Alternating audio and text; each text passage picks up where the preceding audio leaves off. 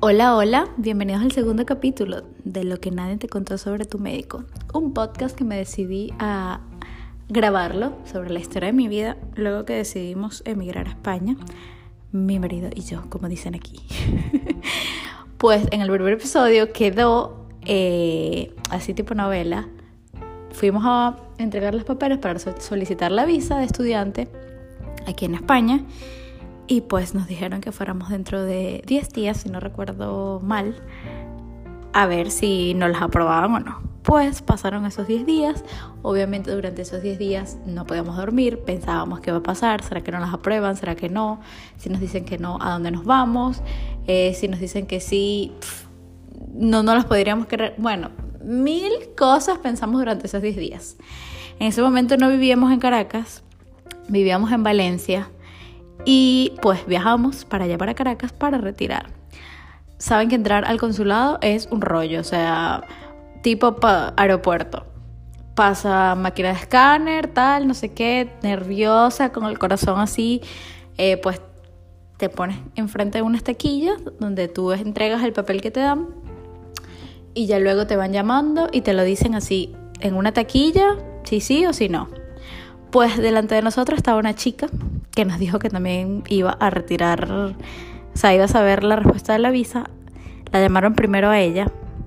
Nosotros está, claro, tú te das cuenta de lo que le dicen a la chica porque tú tienes la tequilla enfrente de ti y la chica dándote la espalda a ti. O sea, tipo un banco, tal cual. Y pues yo estaba sudando, estaba demasiado nerviosa, demasiado nerviosa porque yo decía, ¿y si se la prueban a uno y al otro no? Porque habíamos solicitado visas totalmente independientes, o sea, mi esposo en ese momento, que era mi novio, él solicitó su visa y yo la mía. Pues vemos que a la chica le han dicho, eh, visa no aprobada. Le regresan el, pasaporte y no sé qué otra cosa y la chica dice, pero ¿por qué? No, o sea, estaba como que insistiéndole a la trabajadora que por qué se la habían negado, entonces ella le dijo como que no, fondos insuficientes y no sé qué otra cosa. Claro, la chica se voltea con una cara y nos mira así como que miércoles. Claro, la tensión empeora porque tú escuchas que le dijeron que no y ya sabes que tú estás esperando respuesta para ti. Yo solamente quería que, llamaran primero a mi novio porque yo decía que, que, le digan a él si sí o si no primero, que, o sea, no sé por qué, yo quería que le dijeran, o sea, que lo llamaran a él primero. Bueno, en fin, por cosas de Dios lo llaman a él primero. Yo estaba temblando, menos mal que estaba sentada. Y lo único que escuché fue visa aprobada. O sea, yo no escuché más nada porque la tipa le dijo un poco de cosas, que tiene que llegar aquí no sé cuántos días, que tiene que ir a la policía a sacar el, número de identificación. O sea, le dijo un montón de cosas en ese momento y yo solamente escuché aprobada. Y claro, me asusté porque dije, ok, ya la tiene, ahora vienes tú. Bueno, obviamente él salió con una sonrisa, media sonrisa, porque por supuesto que faltaba yo. Eh, enseguida lo, lo despachan a él y me llaman a mí. Y bueno, tal cual, gracias a Dios me paré, me paré enfrente de la taquilla y me dijeron lo mismo, tu visa está aprobada y bla, bla, bla, bla. Y bueno, nada, nos fuimos, o sea, no lo podíamos creer los dos, pero claro, en el ascensor se había montado la chica que le dijeron que no y nosotros estábamos así como que una sonrisa de celebración y la chama como que, bueno, pero ¿y ustedes qué y tal? No, él nos dijo como algo así como que, que tenía una hija, entonces como que le pedían más dinero. Bueno, medio cosa, pero bueno, así es la vida. Unos tienen oportunidades, los otros no, y, así. Bueno, me recuerdo claro que bajamos de allí de, la Plaza Altamira, era súper temprano y nos metimos en una arepera que estaba por ahí, cuando llamaron a la familia de nosotros, nos aprobaron la visa, nos vamos, tal, no sé qué, bla, bla. Y bueno, pasó todo eso para resumir el cuento, porque dije que el podcast no iba a tardar tanto como, como la anterior. Eh, nada, empezamos a arreglar todo para venirnos, ya sabíamos que teníamos visa, ya teníamos el pasaje, si escucharon el podcast anterior saben que compré el pasaje con un año de antelación sin saber nada. Eh, arreglamos todo, pues en ese momento creo que no estábamos trabajando ya, ya habíamos renunciado a los trabajos. el último trabajo que, que tuvimos fue en una en una... Ah, ah, ah, no recuerdo. Ah, estábamos trabajando en una unidad de diálisis. Estábamos trabajando en el mismo lugar, pero diferentes turnos. y pues allí nos pagaban una tontería, pero bueno, como que para comer esos meses y ya. Pues arreglando todo, los papeles, la maleta, por supuesto, llegábamos aquí en septiembre, que era otoño. Yo nunca había estado en un lugar tan frío, no tenía nada de ropa de frío, pues compré una que otra cosa de frío por Mercado Libre. Imagínense, calentadores y esas cosas las compré por Mercado Libre. Bueno, en fin, solo podía llevar dos maletas más mi maleta de mano. Eh, para adelantarles el cuento, pues nada, se hizo septiembre de 2015. Eh, pues voy a saltarme todo el rollo de, de Maiquetía, que eso es un mal rollo porque, bueno, por supuesto, va tu familia, te despide, bla, bla, bla. Lo único que allí poder, puedo resaltar es que dos cosas. Cuando me despedí de mi papá, que mi papá es una persona súper seria, seria, seria, seria, eh, no lloró ni nada, obviamente, o yo sí estaba llorando como la Magdalena, pero lo único que me dijo fue, nunca mires hacia atrás, siempre adelante que bueno, se medio quiebra la voz cuando lo digo porque él como que nunca dice nada, pero cuando dice algo, la dan al clavo, pues. Mm, como que no mires para atrás, deja todo lo que dejó atrás y bueno, empieza a construir tu camino de cero eh, y bueno, sigue, sigue adelante. Eso es una cosa. Y otra cosa que me marcó, que fue la segunda vez que vi a mi novio con los ojos aguados, ni siquiera llorando, bueno, obviamente al final lloró, pues cuando se, se despidió de su familia, de su papá, de su mamá, de su hermana, bla, bla, bla. Pues nada, ustedes saben que después que pasa la puerta de Maiquetía, o sea, estás así como en un mundo paralelo que sientes, no sabes lo que estás haciendo, te sientes, no sé, no sabes, literal. Como que agarras la maleta y la empiezas a arrastrar, pero no sabes lo que estás haciendo, a dónde va, qué te espera, ni nada. Bueno, me salto todo el cuento de Maiquetía porque es lo mismo. Los militares te revisan, ves los títulos y tal, y, como que bueno, ¿y ustedes para dónde van y tal? Lo único era que nosotros teníamos a nuestro favor es que teníamos una visa pegada el pasaporte. No era el típico caso de que me voy a quedar, pero me voy como turista. O sea, que uno tiene que mentir todo el camino. Nosotros teníamos nuestra visa ahí pegada y era que si nos preguntaban, bueno, nos vamos a estudiar para allá y ya. Eh, pues tuvo un retraso el vuelo Recuérdense que estábamos viajando con la aerolínea Conviasa, que era una de las peores aerolíneas en ese momento, pero era una de las más baratas, por supuesto. Pero bueno, retrasado el vuelo, pero al final llegamos, llegamos al día siguiente, eh, un 25 de septiembre, al aeropuerto de Barajas, Madrid. Cuando nos recibió el, hombre que, estaba allí de, de inmigración, les entregamos los pasaportes, nosotros estábamos tranquilos porque ya como les dije, teníamos visa. Ok, gracias, Cancan, por otearme mi podcast.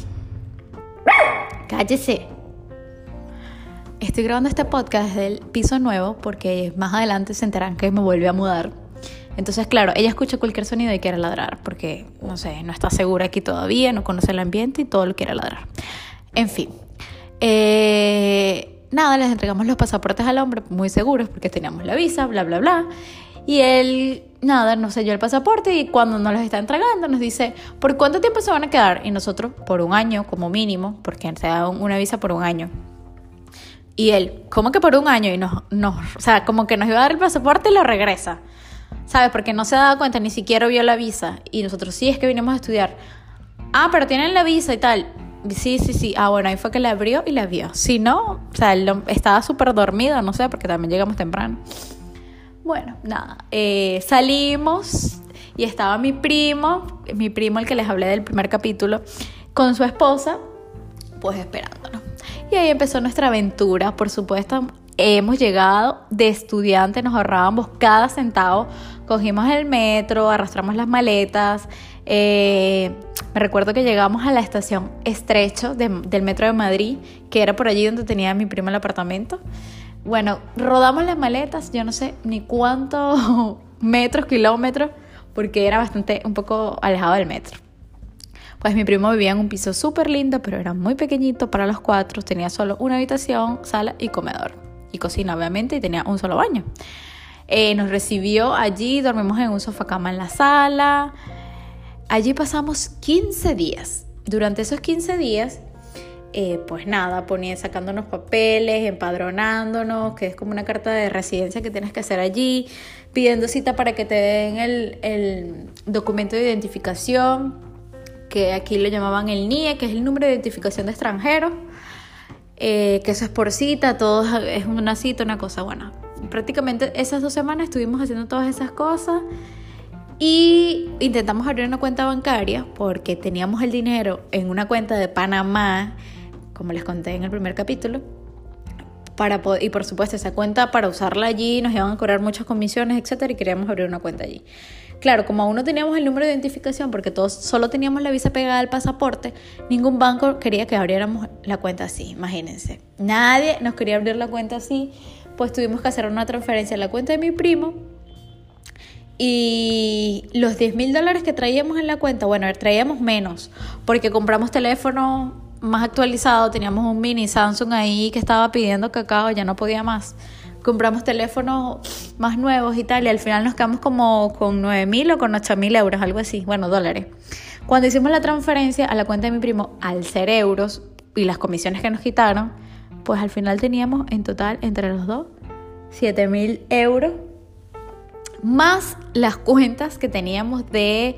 Eh, el cupo viajero de Cadivi, que si no eres venezolano es un cupo que te da, bueno, un cupo entre comillas, una cantidad de dólares que te da eh, el gobierno para viajar. Obviamente tú los pagas, eso no es gratis, pero lo pagas en una tasa un poco más reducida que, lo puedes conseguir en el mercado negro.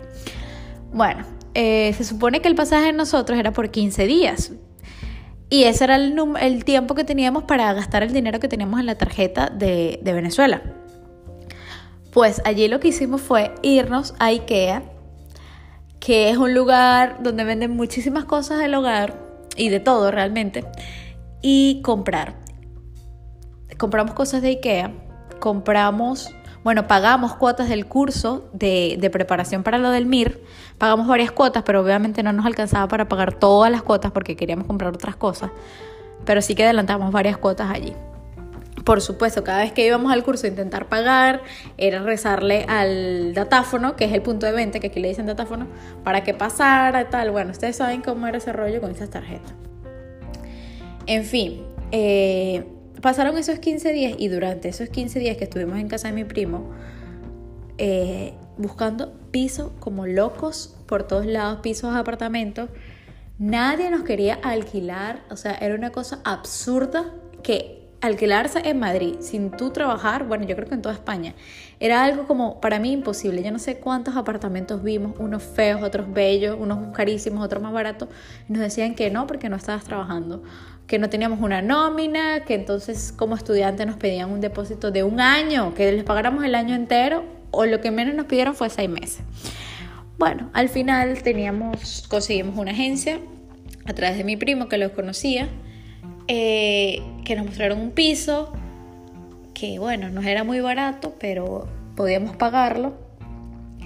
Y el piso era más o menos cerca de donde vivía mi primo, bla, bla. Lo fuimos a ver de noche, porque bueno, pasábamos todo el día citas de ver uno a las 2, ver uno a las 4, tal, no sé qué. Y ya ahí era de noche cuando fuimos a verlo. Pues el piso era grande para los otros que habíamos visto. Tenía dos habitaciones, la cocina, un solo baño y tenía como una mezanina y bueno, nada, o sea, lo vimos, no era lo más bello del mundo, estaba muy sucio, tal, pero era ya, nosotros queríamos nuestro espacio, teníamos ya muchas cosas, todo lo que habíamos comprado en Ikea, allí arrimado en la sala de mi primo, casi que no teníamos espacio ni para caminar, bla, bla. Y dijimos que sí, que nos íbamos a alquilar, que ya no íbamos a estar viendo más, qué tal. Lo alquilamos, claro, cuando fuimos de día era un piso que parecía una cueva. Me acuerdo que era en la calle Gardenias. Era una cueva que tenía una ventana súper pequeñita, que no le entraba luz para nada y que era súper frío, no tenía calefacción. Y los que han estado en Madrid cuando es invierno saben lo frío que es. No más que Galicia, pero sí hay frío. pero bueno, nada, era lo, único que teníamos y allí pasamos un año entero en, esa, en ese piso. Que bueno, er, era más, más caliente estar fuera del piso que dentro del piso. Pero bueno, para, para hacer el cuento un poco más corto, el piso después tenía mil detalles, le faltaba la cocina, le faltaba colocar el televisor. Bueno, otra anécdota de ese piso fue que nunca pudimos tener televisión abierta. Había un televisor allí, pero nunca pudimos televisión. Nadie logró arreglar el televisor para que nos entrara la señal abierta de, de los canales, pues. Bueno, en fin. Eh, pues los primeros meses allí ya habíamos empezado el curso, nuestra vida básicamente de estudiante era ahorrar, gastar lo mínimo que pudiéramos. Eh, teníamos ese dinero para los dos, para pagar alquiler, para pagar comida, para pagar todo, era ese dinero, que era lo único que teníamos, obviamente no teníamos más ingresos. Eh, mm, a ver qué recuerdo, nada, o sea, pagábamos tarjetas de transporte, que yo gracias a Dios llegué con 25 años y todavía podía pagar una, tarifa reducida, que era un, abono joven, pagaba 20 euros por mi tarjeta. Y bueno, Mm, la vida de estudiante era básicamente ir a clases, venir, comer, luego ir a la biblioteca, estudiar. Y bueno, así se nos fueron muchos meses. Eh, hasta que nada, pasaron como cinco meses, seis meses y yo reviso mi cuenta bancaria y digo, le digo a mi esposo, hay dinero para dos meses más y ya, y nos vamos a quedar sin dinero. Vamos a quedar sin dinero y imagínense, no trabajamos ninguno de los dos, no nos habían homologado el título de médico porque se tardó más o menos esa cantidad de tiempo, seis meses, para el 2016. Ahora se tarda más de un año, según lo que, lo que me han dicho algunos conocidos. Entonces, nada, fatality, nos quedamos sin dinero. ¿Qué vamos a hacer teniendo piso alquilado, eh, teniendo cuotas que pagar del curso? Bueno, nos quedaban pocas ya porque habíamos adelantado, pero teníamos que pagar servicios, teníamos que pagar internet, teníamos que pagar los teléfonos, eh, había que seguir transportándose esa tarjeta de transporte, todo eso. Bueno, catástrofe. Pero lo que pasó después de esos primeros cuatro o cinco meses que estuvimos aquí en España, que solo estábamos como estudiantes, no trabajábamos, no hacíamos más nada que solo estudiar, eh, les voy a dejar para el próximo capítulo.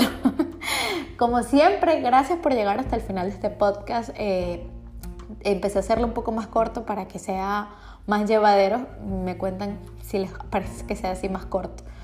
Nada, un beso grande y espero que sigan escuchándome con cada capítulo de este podcast. Eh, miren que ahora, cuando llegue a la posición donde estoy ahora, no van a creer todo lo que yo pasé. Es que no lo van a creer. pues nada, un besazo y que estén bien.